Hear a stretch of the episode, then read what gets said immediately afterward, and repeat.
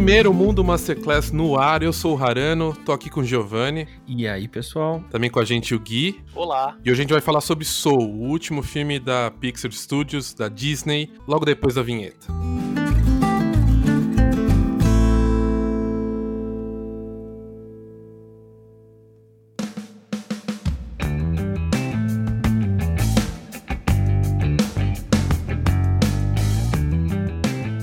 Proposta desse projeto todo do Mundo Masterclass é dividir um pouco da nossa vontade de estar constantemente aprendendo e melhorando a nossa capacidade de lidar com os desafios pessoais e profissionais que a gente encontra. Esse termo Masterclass tem se popularizado bastante no momento em que a oferta de informação é cada vez mais abundante, e meio que por consequência disso, as formas de aprender também têm se transformado. Com tanta informação disponível por aí, de uma forma que às vezes é até sufocante pensar em como você pode consumir, o que você você deve consumir, o nosso podcast nasce com uma proposta de compartilhar como nós temos interagido com o mundo, o que nós temos consumido em termos de livros, filmes, artigos, cursos e também algumas reflexões sobre desafios, anseios, momentos importantes do nosso desenvolvimento e por aí vai.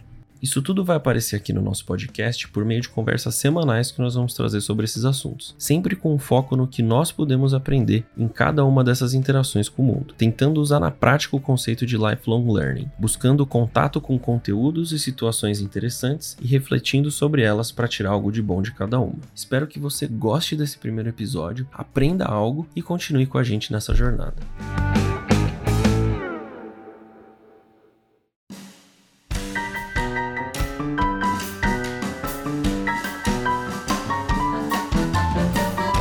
Vamos lá, pessoal. Vamos começar a falar de Soul, esse filmaço aí. Todo mundo acabou de assistir. Solta a sinopse para nós, Arano. Vamos ver se eu consigo sintetizar sem dar spoiler ainda. Existe um músico, o Joe Gardner, certo? Cara apaixonado por jazz, graças ao pai dele. E ele se vê numa vida ordinária, né? Quando a gente fala de ordinária, é uma vida normal, regular. Ele é professor de música num, num colégio. Ele se vê sendo promovido, na verdade, efetivado. E ele se sente uma pessoa um pouco frustrada. Até que ele tem uma chance de botar o que ele pensa ser uma missão, um propósito, um sonho, que é ter uma banda, tocar, em prática. Ele tem essa oportunidade, só que alguma coisa dá errado no caminho. Isso não é spoiler, está no sinopse, está no trailer. É, nas tampas tem até um pouquinho mais, né? Algo acontece que faz o corpo dele se separar da alma. Perfeito. Né? Dá pra entender aí mais ou menos o que aconteceu. É, então ele se vê nesse dilema de que próximo de realizar algo fantástico, que na cabeça dele é, seria uh, o ápice, o highlight da vida dele, ele cai no bueiro e morre e se vê fora do corpo dele e não consegue é, retornar. A partir daí que se toca o filme Soul no Disney Plus. No Rato Mais, né? Não, não tá pagando, a gente não fala.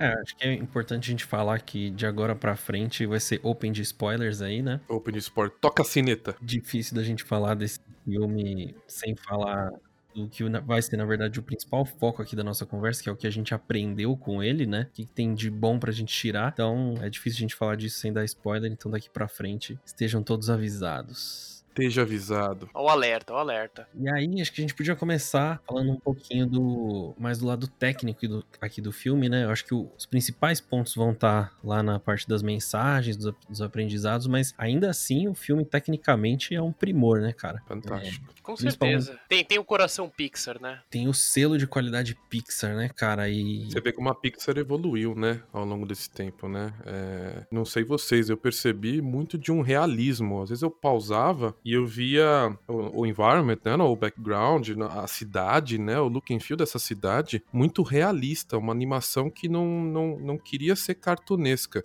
Tinha os seus momentos de cartunesco e de lúdico, mas que trazia muito realismo, parecia um VFX de um filme normal. Exatamente, cara. É, principalmente esse, esse sentimento da cidade de Nova York é uma coisa que conseguiram capturar muito bem, né? Tanto no, no visual quanto acho que nas, nas situações ali que a, que a 22 acaba sendo colocada, né? né? De estar tá presenciando, vivenciando a cidade pela primeira vez ali, aquela coisa caótica e tal. Realmente é muito realista, né? É interessante, logo, logo no, no na hora que, que o Joe, é, na verdade o Joe e a 22 voltam pra Terra, né? Que ela sai do hospital e ele encontra Nova York aquela sensação de todo mundo tá com seu compromisso, todo mundo tá ocupado. Então aquilo dá um muito, tem muito, dá muita sensação mesmo de que estamos ali naquele momento em Nova York, tá todo mundo sempre pensando no seu, né? E aquele aquele a- a- até o senso de, de ansiedade que ela sente, né? Um monte de gente passando e correndo, né? Perfeito, Passa, perfeito. passa essa angústia também pra quem tá assistindo. É, geralmente uma animação não costuma fazer isso, né? Mas ela é tão muito bem feita na, no, no- em passar esse realismo, né? Esse, essa imersão na cidade que a gente sente junto, e, né? Essa angústia com a 22. E, e até alguns detalhes, cara, como a iluminação, eu achei é, muito bem feitas e que ajudam a contar a história, né? Ajudam a situar a gente na história. Você percebe que o filme ele se passa ao longo de uma tarde, né? Uma tarde pra noite. Você percebe a luz a cada cena ela ficando mais baixa, né? As sombras ficando mais compridas. Realmente você vê que, que é uma animação bem voltada pro realismo, né? Sim, fantástico.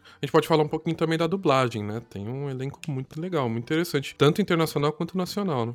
Eu acabei assistindo a versão em inglês. Eu gostei muito da dublagem do Joe e do Terry também, que é aquele personagem que é um Terry é o contador, né? É o contador, meio alívio cômico ali, né? Eu achei excelente a dublagem deles em inglês. Vocês assistiram em português também? Assisti em português. Eu Português. assisti também em português. Português. Animação eu tenho essa regra. Eu sempre assisto em português. Mas eu fiquei sabendo, eu sei que o Joe é o Jamie Foxx, né? Isso. O Terry eu não sei quem é, mas o elenco internacional tem, tem bastante gente boa. Tem a, tem a Tina Fey, eu acho que ela é 22, né? Uhum. Night Light. Tem a Alice Braga. A Alice Braga é uma daquelas guias lá do, Um dos Jerry. do pós-vida. É, é um dos Essa. Jerry, exato. É, e aí na- no Nacional tem o Jorge Lucas, que é um monstro que costuma dublar o, o Jamie Foxx, mas também já fez Ben Affleck no Batman vs Superman, por aí vai. Sempre um primor, cara, sempre um primor ouvir é, tudo que é localizado, né? A- a- o time de dublagem da Disney tem um cuidado fantástico. É, tá, tá bem legal, cara. Tá muito bem feito. Muito bem, então vamos partir um pouquinho pro, pra parte de roteiro, de storytelling, como é que a gente viu essa construção, como é que a Pixar tem, tem uma fórmula, né? Sabem muito bem como fazer isso, né? Acho que ele, ele sempre inicia e você sente esse momento depois de assistir várias vezes, né? Filmes da Pixar, da Disney, como um todo. Tem momentos que ele seta as regras do jogo, né? É quando você, principalmente tá no, tá no pós-vida, né? Quando ele mostra como as coisas acontecem, quando tem o selo, né? Aquele momento que você sempre tem que prestar atenção, porque cada uma daquelas informações vai ser muito importante pra justificar plot twists, coisas que vão acontecer depois, né? Cara, e, eles fazem é, todo, toda essa construção com muita fluência, né? Como você falou, não tem nada que é, que é jogado e que depois não, não retorna. A Disney também tem a questão de fazer filmes pra família toda, então apesar de eu achar Soul talvez o filme que é mais pra adultos da Pixar e menos pra criança, ainda assim ele tem vários elementos ali, né? As partes com o gato, as partes de, hum- de humor físico, assim, que são pra também engajar as crianças, né? E, te- e tem as coisas bem explicadas. Então a criança que assiste, ela vai conseguir entender. Ela não vai entender todas as camadas, mas ela vai entender a história, né? É interessante que você coloca dessa forma, né? Como muitos filmes da própria Pixar, que às ve- às vezes a gente julga que não são para crianças. E justamente Soul, eu também vejo que é um filme muito mais tocante para nós, né? Que, que remete muito àquela questão envolvida com a trilha da sua vida, missão, propósito, etc., que é muito repetido durante o filme, né? Pô, cara, ele chega a falar de depressão, cara. Ele flerta com depressão. Sim, sim. Perfeito. É pesado algumas partes do filme. Dependendo de como Perfeito. tá o seu, seu humor, o seu, seu estado, cara, ele vai tocar em diversas partes do seu sentimento, cara. É muito, muito bem feito essa maneira. E é essa fórmula? Todo mundo pode assistir, todo mundo pode tirar o melhor. Mas eu acho que é o mais é o mais adulto, né? Mais que divertidamente, fala bem de psicologia e tudo mais, né? Formação de caráter. Mas esse vai mais além, cara. Vai bem mais além. Vai mais além e ele acaba sendo também um pouco mais sofisticado do ponto de vista de contar a história dentro de alguns aspectos, né? Um, um deles que eu comentei com vocês até foi a questão da gente não ter um vilão, né? A gente tem o próprio protagonista atuando, tendo atitudes de vilão, sendo ali puxado pela 22 em alguns momentos, né? Você percebendo nele ali um egoísmo, uma... Muito forte, sim. Isso, ele, ele colocando ali o objetivo dele acima de tudo, que a gente vai falar um pouco também mais pra frente, mas isso é utilizado dentro do roteiro como um mecanismo pra ter ali um contraste, né, na história. Uhum. Meio que ter um vilão dentro do próprio protagonista, né? É, o Terry, o contador, ele não é um vilão. Ele, ele é usado como um artifício de, de clímax, de, de, de tensão, né? É, mas ele quase Ele tá apenas né? fazendo o objetivo dele ali, o Terry. Tá? Eu só trabalho aqui, né, É velho? isso aí, É isso. É quase um Pronto. alívio cômico. Ele É é, de bola, cara.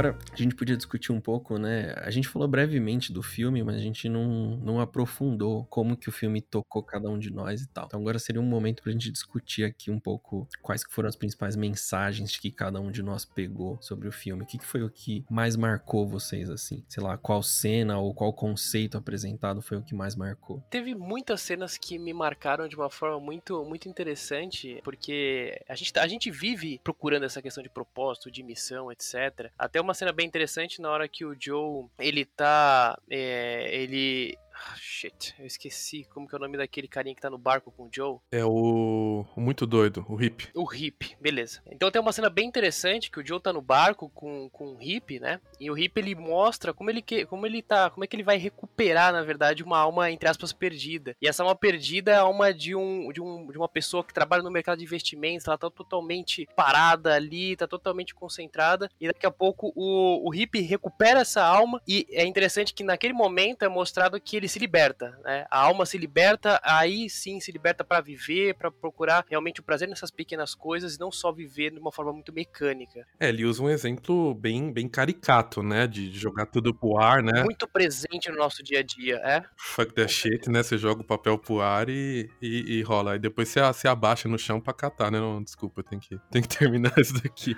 Mas faz, faz muito sentido, sim, como a, as pessoas se perdem, né? E isso conversa também com um outro momento que existem algumas almas perdidas, né? A gente tá chamando de almas, mas é, até pelo, pelo nome Soul, né? Mas o, o filme ele toma, o roteiro ele toma muito cuidado para não tocar em nada de religião, né? Mas quando também tem almas perdidas que se perdem no seu próprio, entre aspas, propósito ou missão, no que elas idealizam. Eles colocam que o flow é aquele estado, né? Que o, que o Joe entra ali quando ele tá tocando, que ele se transporta, tudo mais, mas que quando você leva isso ao extremo, isso torna uma obsessão, né?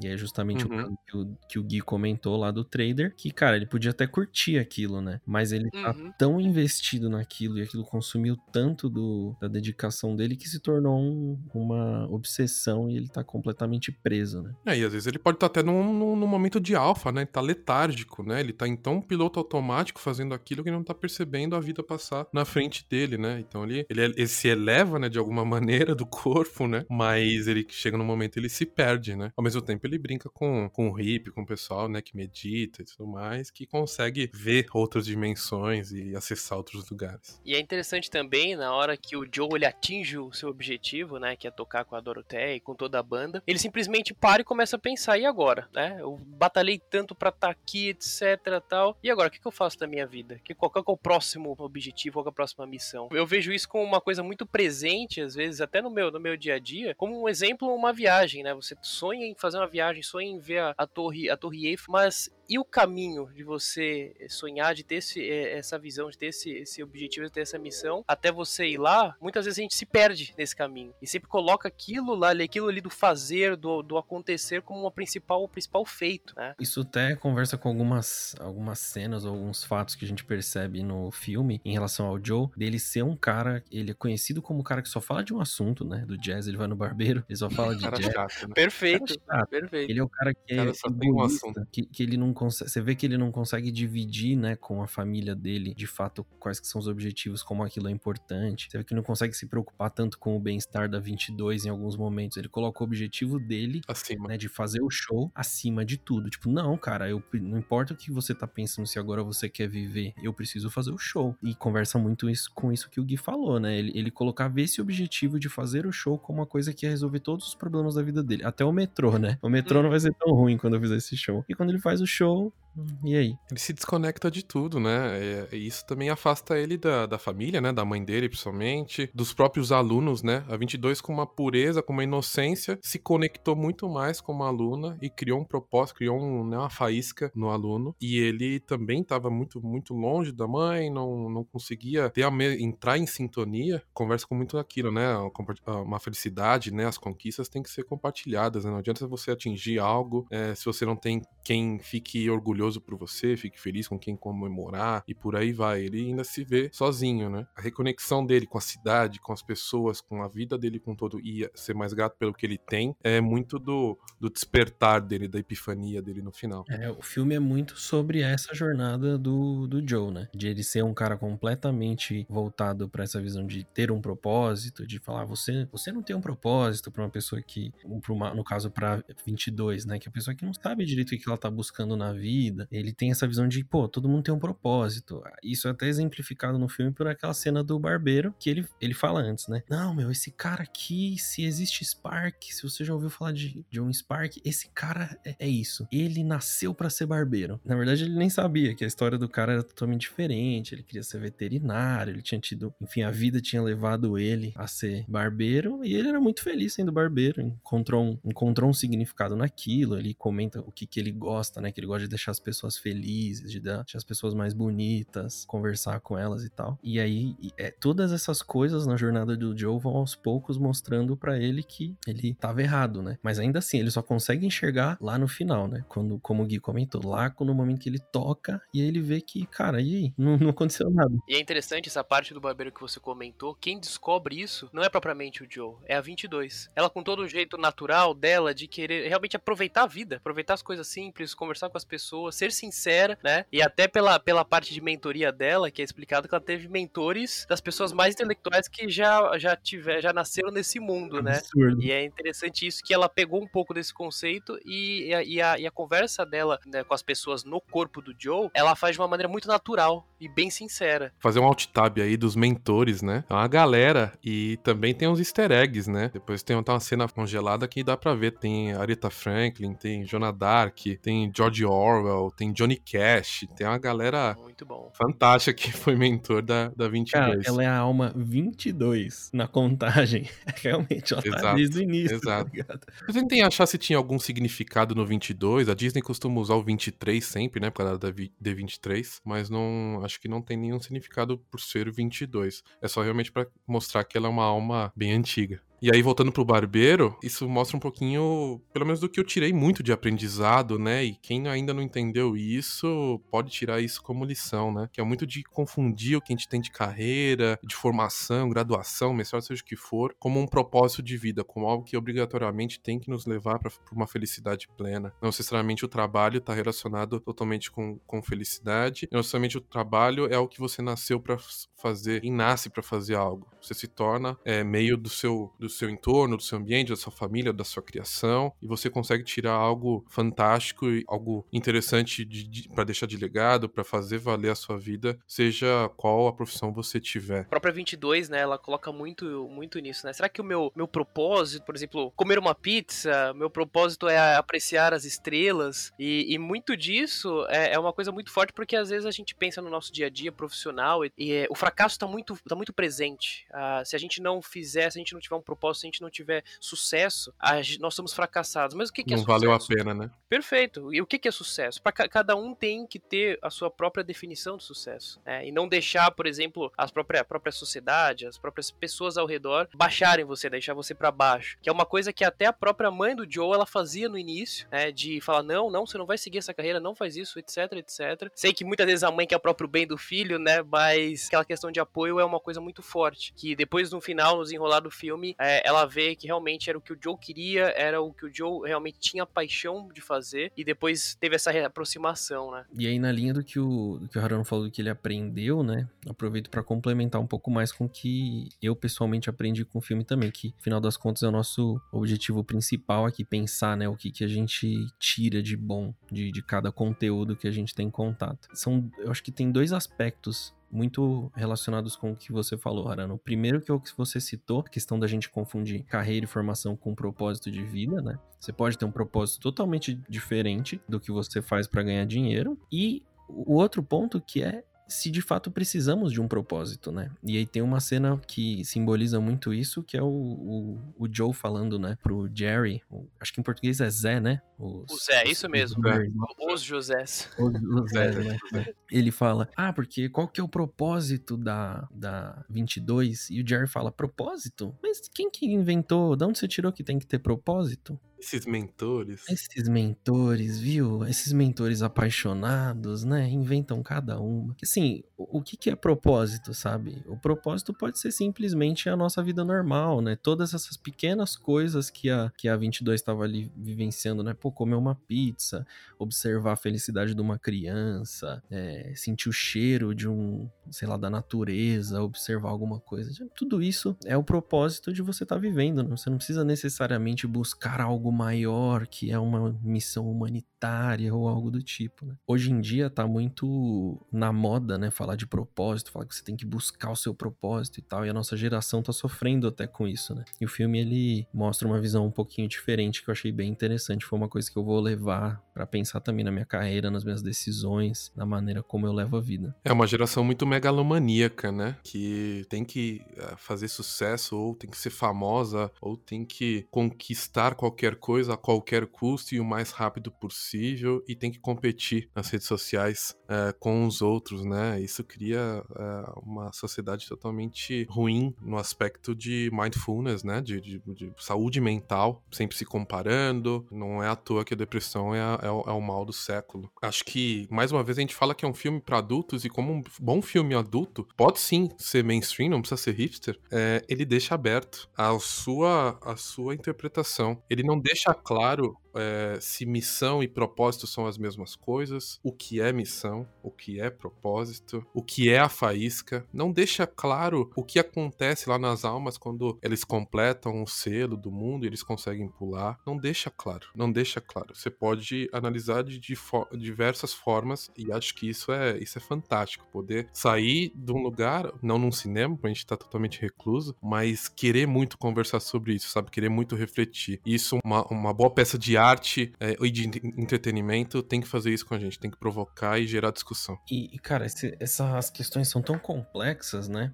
como você mencionou agora, que tem até um aspecto de tradução, de localização do filme que meio que exemplifica isso, né? Em inglês, o, o, o selinho que falta para para 22 é o Spark. Uhum. Em português, se não me engano, é a missão, né? Que ele é tratado Isso. como. E aí, em outros momentos eles utilizam a palavra propósito com, como algo maior, né? Principalmente o Joe, que aí é justamente o que eu comentei que os Jerrys falam para ele que não, a gente não, a gente não dá propósito, né? A gente trabalha num negócio de inspiração. Então, assim, são conceitos tão complexos que até para traduzir, como que se traduz Spark, né? Fica difícil. Mas no, no final, assim, a mensagem que se entende é que, cara, Spark é a inspiração da pessoa para viver. É, é uma inspiração. Pode ser que ela seja inspirada por um esporte, por uma forma de arte, música, ou, ou pode ser por qualquer outra coisa. Isso não quer dizer que ela vai dedicar a vida dela àquilo, que aquilo vai ser o propósito, que vai ser a profissão. É simplesmente uma inspiração que ela tem, uma coisa que ela gosta, né? E essa mensagem é tão forte, particularmente para mim, foi a mensagem mais forte. E no filme, logo quando o Joe ele aceita, né, entre aspas, dar a vida para a própria 22, é, ele recebe uma segunda chance, por quê? Porque ele inspirou. Ele inspirou as pessoas, ele inspirou a 22, ele foi, ele foi atrás da 22 para buscar, né, para passar para ela essa, essa lição. E depois disso, os, os Zés, eles dão uma, uma segunda chance pro Joe por causa dessa inspiração que ele conseguiu dar para 22. Isso para mim é a coisa mais forte no filme. Ele inspirou até os inspiradores, né? Que são os, é isso os Zés. Uhum. Legal. E ele não tinha noção que ele tinha esse poder, né? É, ele foi mais do que todos os maiores mentores e mentes brilhantes do mundo, que foram mentores da 22. E ele também tem essa, essa epifania quando ele tá preso lá é, no corpo do gato. Uhum. E a 22 consegue inspirar uma das alunas. Uhum. Era isso que ele deveria estar tá fazendo. Deveria estar tá inspirando as pessoas ao redor dele. Inclusive, o, o Jerry pergunta para ele, né? Pô, mas o que, que você fez, né, meu? Tá aqui há sei lá quantos anos tentando inspirar essa alma. E aí ele fala, eu não, não sei exatamente qual é a tradução, mas é como se fosse, ah, eu deixei ela é, caminhar nos meus sapatos, né? Por um tempo. Eu deixei ela viver minha vida por um tempo. Que também acho que é uma mensagens menores, assim, que o filme também traz, né? Essa questão da empatia. De uhum. se a uhum. gente se coloca no lugar do outro, como facilita, né? Pra, pra gente entender o que a outra pessoa tá passando e também, enfim, descobrir coisas novas que a gente gosta e tudo mais. A mesma vida que a 22 viu naquele museu, né? Interativo. Que ela falou, cara, sua vida é uma bosta, por que você quer tanto voltar? Foi a mesma vida que, que inspirou ela e deu esse spark. Fantástico, o filme é fantástico.